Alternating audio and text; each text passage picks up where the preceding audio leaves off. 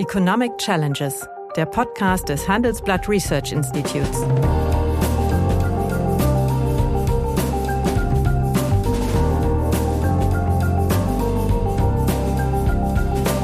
Bert Rürup, der Chefökonom des Handelsblatts, diskutiert mit Michael Hüter, dem Direktor des Instituts der deutschen Wirtschaft, wöchentlich aktuelle wirtschaftliche Herausforderungen für Deutschland wie für die Weltwirtschaft.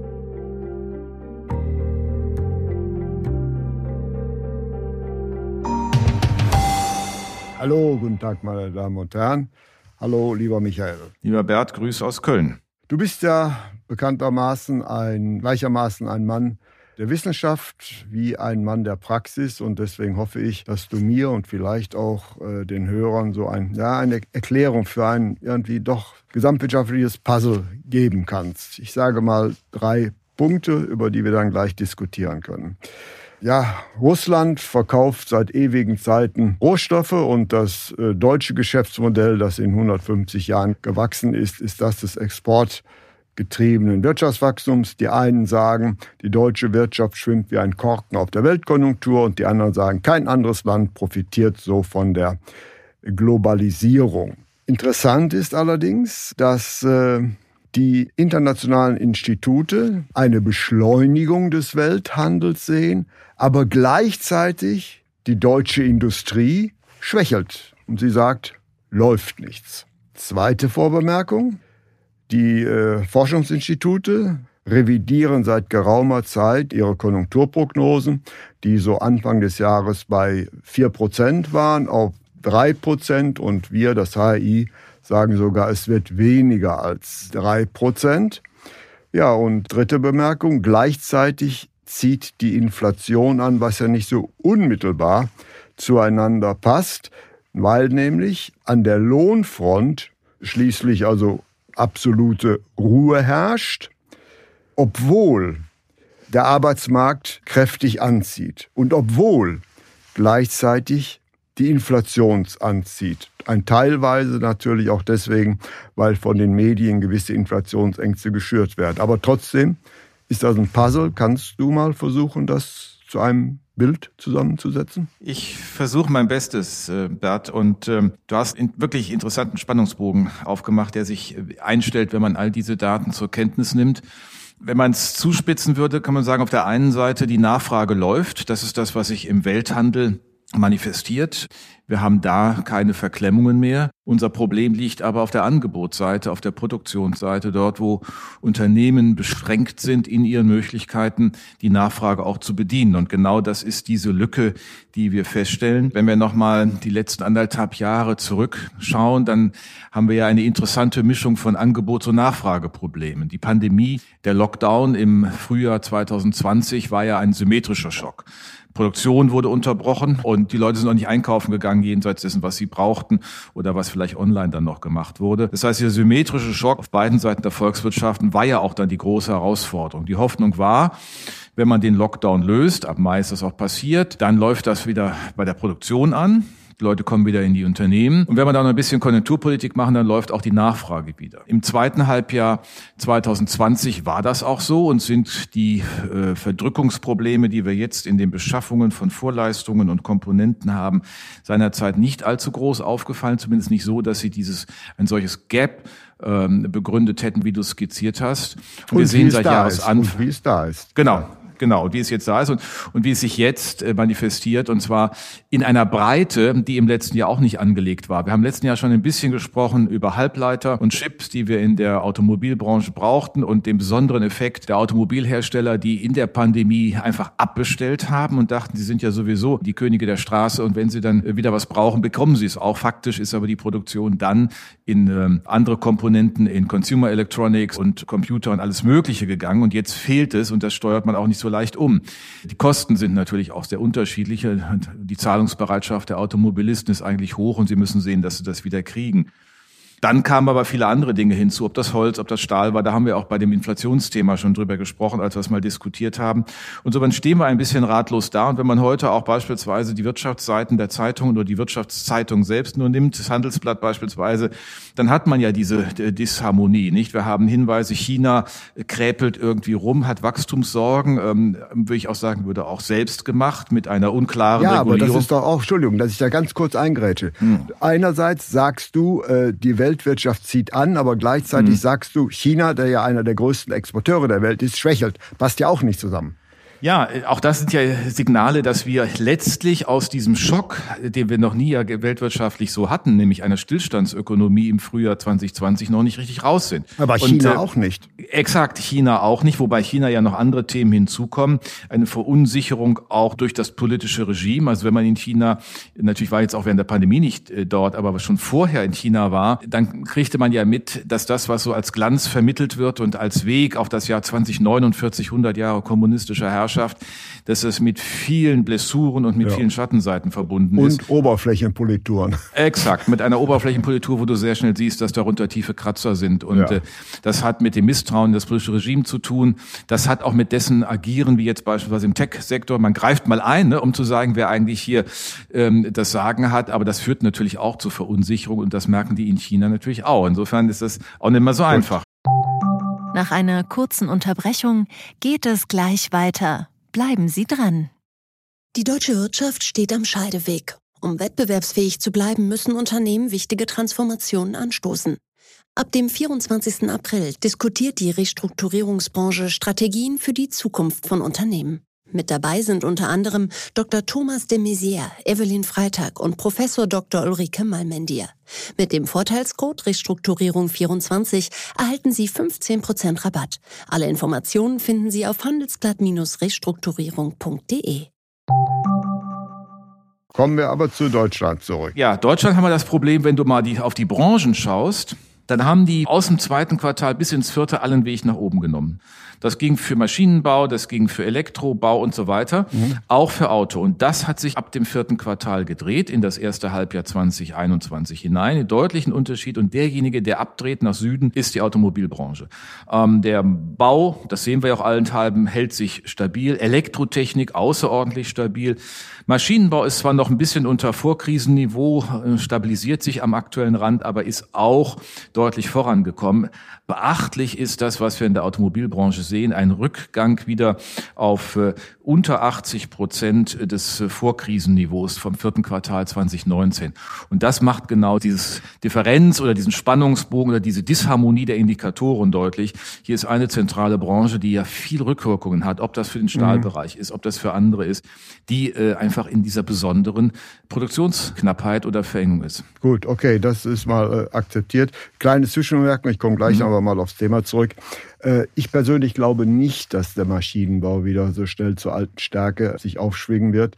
Warum? Weil man sich in China mittlerweile selbst einen veritablen Konkurrenten gezüchtet hat. Die Chinesen können nicht so tolle Maschinen bauen wie die mhm. Deutschen, mhm. aber sie können mhm. so gute Maschinen bauen, dass sie auf, äh, in den anderen Entwicklungsländern außerordentlich wettbewerbsfähig gegenüber den sehr teuren Deutschen sind. Ja, aber äh, das ist natürlich ein Thema, das nicht erst mit der Pandemie ja. begonnen hat, sondern Nein. das ist ein strukturelles Thema, was die Wettbewerbsposition des Maschinenbaus betrifft. Auf der anderen Seite ist unser Maschinenbau auch im wirklichen Sinne außergewöhnlich. Ja, und das siehst du auch in der Belieferung äh, Nordamerikas und dieser Märkte. Ja. Also die wissen, was sie zu tun haben und die wissen auch, dass sie über ja. Industrie 4.0 Konzepte da noch zu anderen Kostenstrukturen auch kommen können. Aber vielleicht noch eine Sache nochmal zum Welthandel, so zur Einordnung, weil auf der anderen Seite, wir haben dieses Gap, aber wir müssen schon sehen, nach der Finanzkrise hat es 20 Monate gedauert, bis der Welthandel das Niveau von vor der Krise wieder erreicht hatte. Jetzt nach der Corona-Krise hat es acht Monate gedauert. Und das ist schon äh, spannend. Ähm, das zeigt einfach, dass für sich genommen ein ökonomisches System schneller sich wieder berappelt, wenn der Schock nicht ökonomisch, sondern politisch ist. Und das war ja die Pandemie. Sie ist ja kein ökonomisches Phänomen. Ja, aber auch hier wieder kleine Gegenrede. Mhm. Seit Mitte des letzten Jahrzehnts hat die Globalisierung vielleicht keine Pause eingelegt. Sie mhm. ist aber deutlich langsamer geworden. In den Jahren zuvor hatten wir eine Welthandelselastizität von zwei. Das heißt, der Welthandel ist doppelt so ja. schnell gewachsen mhm. wie die Weltwirtschaft. Und jetzt ist mal gerade der Gleichschritt. Nicht? So ist es. Aber da kann ich ja nur, äh, es ist eine tolle Vorlage und äh, ich meine, gelegentlich soll man ja auch elf Meter verwandeln, also anders ja. als bestimmte Kanzlerkandidaten. Ja. da muss ich einfach sagen, das ist ja großartig in dem Buch Die erschöpfte Globalisierung äh, ja, beschrieben. Von dir beschrieben, von dir geschrieben, jawohl, jawohl. Und jetzt ist gerade erschöpft durch die Pandemie in diesen Tagen als äh, neuer Band erschienen, der das auch nochmal aufnimmt. Äh, das ist genau der Punkt. Ähm, aber auf der anderen Seite, gerade vor diesem Hintergrund ist es weiterhin spannend, dass der Welthandel so schnell nach der Corona-Krise wieder sich berappelt hat. Und irgendwie muss das ja auch wieder, den Indikator haben wir noch nicht mit reingebracht, zu den Finanzmärkten in Einklang gebracht werden. Ja. Finanzmärkte sind im Grunde, ich überspitze jetzt mal, nach vier Wochen Lockdown waren die schon wieder auf dem normalen Track. Mhm. Und wenn ich mir das anschaue, äh, nach 20 Monaten waren alle Aktienindizes weltweit nach der Finanzkrise noch im Minus. Es sind jetzt, es ist nur der spanische noch im Minus, alle anderen hm. sind kräftig ja. im Plus, ob das der Dow Jones ist, ob es der DAX ist, ob es der französische oder der Eurostox ist. Und das äh, zeigt auch, da scheint auch irgendwie eine andere Grundperspektive sich zu ja. verankern, die eigentlich zu dem, was du am Anfang zitiert hast, passt, was die weltwirtschaftlichen, die, die Weltorganisation IMF und andere ähm, thematisieren. Gut. Aber für Deutschland manifestiert sich das nicht, sonst würde man die Konjunkturprognosen nicht deutlich runter ja. reduzieren. Und von dem V als äh, hm. Symbol für die Erholung Wiederholung redet man ja schon lange nicht mehr. Und ich glaube nicht, dass wir im Laufe dieses Jahres nochmal das Produktionsniveau von Anfang 2000 sehen werden. Das ist aber ein, ein anderer Punkt. Aber wenn die Wirtschaft ein bisschen schwächelt, wie wir es gegenwärtig mhm. der Fall haben, und wir noch freie Kapazitäten haben, zieht doch gleichzeitig die Inflation in Deutschland ungemein ab. Ja. Klar, da gibt es Sonderfaktoren, da gibt es die Mehrwertsteuer, da gibt es die CO2-Abgabe mhm. und, und, und. Aber selbst wenn man das bereinigt, haben wir immer noch einen Inflationsschub und interessanterweise ist, auch in der Eurozone ja. haben wir ein markantes Anziehen der Inflation. Und da gab es diese Sonderfaktoren, also die CO2-Abgabe und die Mehrwertsteuersenkung wieder hören, die gab es nicht. Also ist auch ganz komisch. Wir haben sehen in der Eurozone, ja, Preissteigerungstendenzen, die eigentlich nicht zur Realwirtschaft passen, mhm. zumal ja auch wir keine Lohndynamik haben. Genau, das ist der, der spannende Punkt. Und wenn du die Zahlen anschaust, die sprichst an die drei Prozent Inflation für die Eurozone im August. Erwartet waren auch von der EZB 2,7 und von den Betrachtern dieses Marktes mhm. 2,2 war die Inflation im Juli. Und der entscheidende Treiber ist der Preis für Energie. Nicht? Die äh, ja. ist fünf, über 15 Prozent teuer. Die ist wirklich durch die Decke gegangen. Lebensmittel, Genussmittel hält sich einigermaßen mit zwei Prozent, also im Rahmen letztlich. Industriegüter sind allerdings auch teurer geworden. Und das ist schon ein bisschen auch ein Hinweis auf das Verknappungsthema, was wir eben hatten. Die sind um 2,7 Prozent teurer geworden. Und äh, auch richtig ist, du hast es angesprochen, die Kerninflation, also ohne Energie und Lebensmittel, äh, erhöhte sich von 0,7 auf 1,6. Also da haben wir jetzt was anderes in der Pipeline und man kann schon berechtigt sagen, wir müssen da etwas genauer noch hinschauen. Gleichwohl bleibe ich dabei, solange wir kein Perzeptions-, also kein Wahrnehmungsthema haben, äh, ist es jetzt Inflation? Kommt es in einer, in, zu einer Preislohn-Preisspirale? Ist es noch zu handeln und eigentlich auch einzudämmen? Jetzt muss man auch nicht gleich ganz unruhig werden, aber Nein. interessant, also ich sag mal, die, die, die eigentliche Spannung ergibt sich ja aus dieser Diskrepanz dieser vielen Indikatoren, die nicht so ganz richtig zusammenpassen. Nach einer kurzen Unterbrechung geht es gleich weiter. Bleiben Sie dran. Die Welt steht vor gewaltigen Herausforderungen. Zum einen die Energiewende voranzutreiben und gleichzeitig den Klimawandel einzudämmen. Und auch der Energieträger Wasserstoff gewinnt weltweit immer mehr an Bedeutung. Doch wie geht es weiter? Erfahren Sie mehr auf dem Handelsblatt Wasserstoffgipfel 2024 am 12. und 13. Juni in Essen. Infos unter handelsblatt-wasserstoffgipfel.de. Mit dem Vorteilscode Wasserstoff 2024 erhalten Sie einen Rabatt von 15% auf die Tickets. Ja, aber wie gesagt, an der Lohnfront haben wir noch absolute Ruhe. Ja. Bislang, es laufen auch noch Tarifverträge. Und der Arbeitsmarkt läuft ja auch erstaunlich gut. Ja. Und das ist doch eigentlich ein gewisser Nährboden, dass irgendwann auch wieder eine Lohnwelle kommt. Zumal ja irgendwann wird ja auch die Arbeitskräfteverknappung aufgrund der demografischen genau. äh, Wanderung. Ja. Das heißt, ich sehe kein akutes Inflationsproblem, aber ich sehe ein mittelfristig Latentes. Aber interessanterweise wird das ja immer noch von der EZB absolut kategorisch äh, nicht gesehen. Ja, Arbeitslosigkeit und dahinterstehende ja auch Verfügbarkeit von Arbeitskräften. Das ist schon spannend. Wir haben jetzt 5,6 Prozent Arbeitslosigkeit im August gehabt. Äh, Nochmal, äh, auch saisonunüblich ist sie zurückgegangen. Ähm, die Kurzarbeiter, äh, Anzahl der, der Kurzarbeitergeldempfänger liegt ist erstmals in der Pandemie unter zwei Millionen. Also da sind noch welche drin. Und das sind häufig auch Branchen wie im Bereich Automobil, wo einfach Produktionsstillstand herrscht. Wir konnten das hier in Köln auch hören.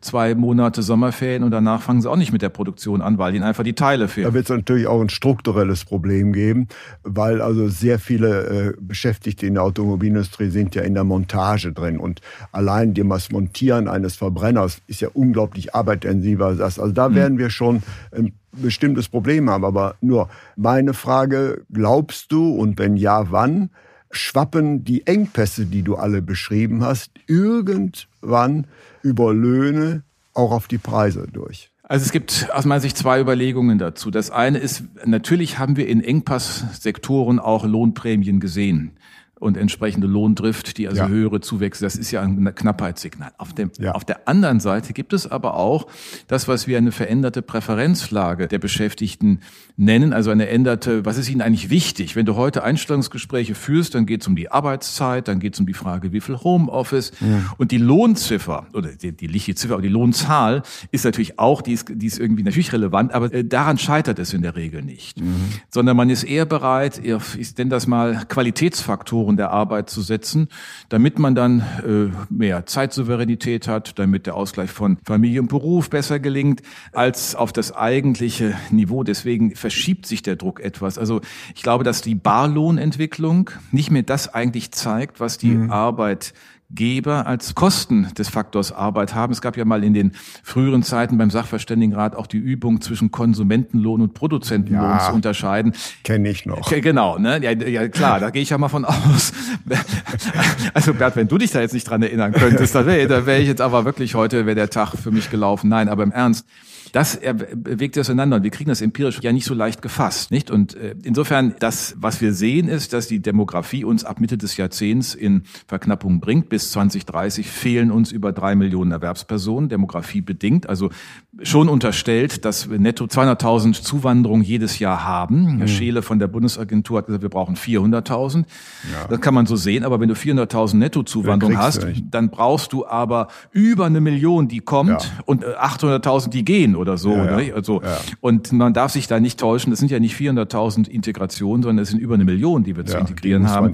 Das ist ein ganz anderer Die kommen eher nicht aus Belgien oder Niederland. Ja. Äh, aber trotzdem, wie erklärst du denn, dass die Deutsche Bundesbank immer noch fest an ihrer Prognose festhält, dass trotz aller realwirtschaftlichen Misslichkeiten wir demnächst eine 5 bei der Inflation sind? Ja gut, die, kommt, die, die sind ja irgendwie auch nicht hinterm Mond. Nein, aber natürlich hat die Bundesbank auch nicht nur einen Diskurs mit der Öffentlichkeit zu führen, sondern auch mit den anderen Partnern im Eurosystem und mit der EZB. Also das ist eine politische Hausnummer. Ich will es nicht überspitzen, aber ein bisschen auch, ähm, denn ja. natürlich hat sie ja wenig, hat der Weidmann ja wenig Verbündete im EZB-Rat, wenn man mal von Herrn Holzmann, der österreichischen Nationalbank-Gouverneur, äh, absieht, die ähnlich skeptisch und wie ich auch finde berechtigt skeptisch gegen den Durchlauf äh, der Kaufprogramme sind, sondern auch fragen, müssen wir jetzt nicht das mal ein bisschen zurücknehmen. Auch die Deutsche Bundesbank wird sich angucken, was sie mit der Konjunkturprognose macht. Sie ist, glaube ich, noch etwas über drei Prozent oder dreieinhalb und wird sicherlich mhm. auch gucken, aufgrund der erkennbaren Indikatoren und der Prognosekonsens, du hattest ihn eingangs erwähnt, der ist jetzt gerade bei 3,3, der kommt mhm. von 3,7 im äh, letzten Jahr. Also da wird sich auch was tun, aber bei der Inflation ist das natürlich schon eine starke Aussage und ich glaube, die Diskussion, die sich auch in Amerika breit macht, nach den Äußerungen des dortigen Fed-Chairman Paul, äh, wohin äh, gehen wir eigentlich? Wie kriegen wir eigentlich den Durchschnitt der Inflation in den USA auf zwei Prozent, nach lange drunter, jetzt lange drüber, wieder eintariert? Das ist ja auch alles nicht, nicht eingeübt. Wir sind ja noch nie aus solchen massiven Kaufprogrammen an unterschiedlichen Anleihemärkten wirklich rausgegangen. Das muss man ja mal sehen. Ja, man sicher, hat sich vielleicht aber, ein bisschen verkürzt. Und das ist Regime genau kommunikativ zu Beginn. Und da würde ich sagen, ist der Beitrag der Bundesbank auch ein Teil mit dieser Inflationsprognose. Ja. Äh, ja, aber die, äh, sagen wir mal, Diskussion, dass das Wording der EZB ist ja ein bisschen fragwürdig. Sie bleiben beim Inflationsziel von 2 Prozent, mhm. nennen es aber dann symmetrisch. Das heißt, sie können noch fünf Jahre die expansive Politik weitermachen. Das verbirgt sich doch letztlich ja. dahinter. Eigentlich ja. Ne? Wir haben ja auch sehr lange hingenommen, dass ja. es weit unter 2 Prozent ja. war. Und äh, insofern, das ist auch noch nicht ausbuchstabiert und das ist, denke ich, auch ein Gerangel um die Strategie. Und insofern muss man eine solche Strategie auch äh, einfach ganz nüchtern betrachten, dass auch Bundesbankprognosen natürlich einen politischen Kern haben. Ja, aber wenn man eben aus, auch um die Kreditwürdigkeit bestimmter Staaten der Eurozone, die mhm. ja zunehmend wirtschaftlich heterogener wird, nicht zu gefährden, wird sie das weitermachen müssen. Und siehst du da nicht die Gefahr, dass sich die jetzt steigende Inflation, die wir jetzt mit ganz vielen Sonderfaktoren mhm. erklären, sich möglicherweise nicht doch verfestigt. Ja, vielleicht das, das Risiko hat zugenommen. Ich bleibe aber dabei, solange es nicht in den Löhnen äh, weitergereicht wird. Ähm, und wir sehen jetzt, lassen wir mal den von uns letzt, zuletzt ja diskutierten ja. Bahnstreik mal außen vor. Naja, Der hat ja keine gesamtwirtschaftliche... Keine, keine Gewerkschaft. Genau, also die, die hier ernst zu nehmen. Genau. Aber ähm, das sehe ich im Augenblick nicht. Das wird man sich sehr genau anschauen. Auch die Gewerkschaften wissen sie ja, was sie in ihren Branchen haben. Und ich meine, ich mal gerade unsere Industriegewerkschaften nehmen, ob das die IG Metall ist, ob das die IG BCE ist. Die die sind ja sehr nah, auch in ihrer, in ihrer Einschätzungsfähigkeit an den Möglichkeiten der Unternehmen. Und das wird man, glaube ich, auch sehen. Denn was hier am Augenblick die Unternehmen erleben ist, Sie machen zwar ordentlichen Umsatz, aber nicht in jeder Ecke ist es auch angesichts der gestiegenen Vorleistungspreise eine entsprechende Gewinnsteigerung. Also da muss man auch sehr genau, mhm. ähm, denke ich, ein Auge drauf haben. Und was du zu Europa sagst, das ist ja auch ein spannender Punkt. Wenn man mal genau jetzt sich Italien und Spanien anguckt, auch Portugal, so ganz schlecht performen die im Augenblick ja nicht. Nein. Portugal, die ja auch einen sehr starken Lock, äh, sehr scharfen Lockdown hatten, bewegen sich raus. Spanien geht da ganz ordentlich mit um. Italien hat unter Draghi doch einen anderen Antritt Fortschritt gewonnen und die Mehrheit der Menschen ist auch zufrieden, dass es mal in besseren mhm. Händen ist und auch die Dinge mhm. verlässlich geregelt werden. Da könnte man fast sagen, das Kalkül der Notenbank geht auf. Mhm. Denn die stellen sich auf ein besseres Fundament und das noch ein Stück zu begleiten, kann man verstehen, aber irgendwo ist das Argument dann auch weg, wenn sie es denn getan haben. Also die Rücksichtnahme auf die Schuldensituation der Südländer ist vielleicht gar nicht mehr so bedeutsam. Gut. Letzte Frage. Siehst du, dass das Gespenst der Stagflation aus den Lehrbüchern in die Realität zurückkehrt? Das heißt, die Gleichzeitigkeit, dass wir eine, sagen wir mal, vor sich hin tümpelnde Realwirtschaft haben, aber trotzdem kräftige Preissteigerungen. Naja, das Spannende war ja in den späten 70er, frühen 80er Jahren, dass dieses Stagflationsphänomen auch mit hoher Arbeitslosigkeit, steigender ja. Arbeitslosigkeit verbunden war und die Inflation vor allen Dingen monetär getrieben war. Mhm. Wenn ich mir jetzt mal anschaue, wo wir hineinlaufen, dann würde ich mal als, als Hypothese heute sagen, in der zweiten Hälfte des Jahrzehnts indem wir für Deutschland eine Verknappung bei der Beschäftigung haben und damit der. Arbeitsmarkt unter Druck äh, des der schwindenden Erwerbspersonen oder geringeren Erwerbspersonenpotenzials steht. Auf der anderen Seite wir aber einen enormen Strukturwandel zu bewältigen haben, der natürlich das Wachstum auch beeinflusst und die Dynamik der äh, Unternehmen, darüber haben wir ja auch schon mhm. mal gesprochen, mhm. Äh, will ich das für eine solche Phase nicht ausschlagen. Im Augenblick würde ich sagen, dass wir in den nächsten Jahren eher nochmal damit geprägt sind, dass von geprägt sind, dass wir aus dieser Nachsortierungsphase, dieser, dieser Nachruckeleffekte mhm. der Pandemie Pandemie, in den Lieferengpässen, dass wir da rauskommen. Es ist jetzt schon so, wenn du in bestimmte Preise reinguckst und bestimmte Vorleistungen, es beruhigt sich. Also äh, auch zum Jahresende geht man davon aus, dass äh, oder bis dahin, dass bei den Halbleitern sich auch in der Automobilbranche wieder eingependelt hat, sodass von daher auch die Lieferungen möglich sind. Und dann haben wir möglicherweise einen enormen Nachholeffekt, der uns im Jahr 2022 ein sehr viel stärkeres Wachstum bringt. Sodass also von daher Stagflation noch nicht für das nächste Jahr, aber eher eine als perspektivisches Thema in einer alternden Gesellschaft. Das sehe ich ja auch, zumal ja auch, das ist ja aber ein deutsches Problem, nämlich die deutsche Inflation gibt es ja eigentlich gar nicht mehr. Die deutsche Inflation ist ja letztlich eine Erscheinung, die durch die nationale Presse genau. geht. Ja. ja. es gibt kein Inflationsziel für Deutschland mehr. Trotzdem nicht. wird es dort immer ja. kolportiert. Es gibt nur noch ein europäisches Inflationsziel. Nur dem ist die EZB genau. verpflichtet. Aber was du beschrieben hast, bedeutet ja, dass möglicherweise das europäische Inflationsziel erreicht werden werden kann. Aber das deutsche Inflationsziel äh, Ziel aus dem Zusammenwirken von Bevölkerungsalterung mhm. und dem, äh, sagen wir mal, Wandel in der Energiepolitik zur Dekarbonisierung, das ist ja auch letztlich ein gewisser Teuerungstreiber, genau. dass wir hier ein spezifisches relevantes Problem in Deutschland bekommen werde, wo die EZB eigentlich keine Legitimation hat, darauf zu reagieren. Ja, aber vermutlich wird das ja auch durchwirken. Deutschland mit gut einem Drittel Anteil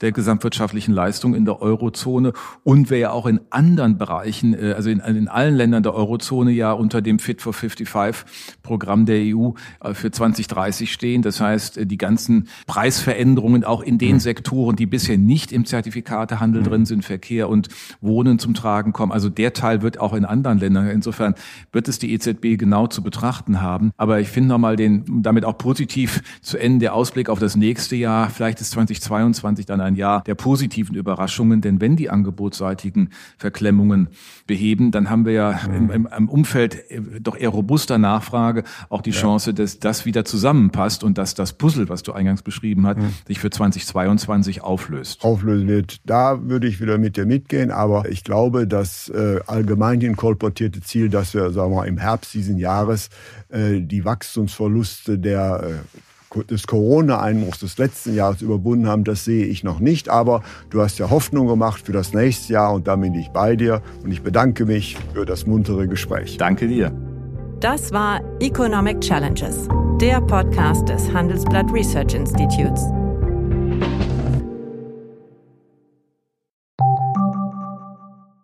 Die Welt steht vor gewaltigen Herausforderungen. Zum einen die Energiewende voranzutreiben und gleichzeitig den Klimawandel einzudämmen. Und auch der Energieträger Wasserstoff gewinnt weltweit immer mehr an Bedeutung. Doch wie geht es weiter? Erfahren Sie mehr auf dem Handelsblatt Wasserstoffgipfel 2024 am 12. und 13. Juni in Essen. Infos unter handelsblatt-wasserstoffgipfel.de.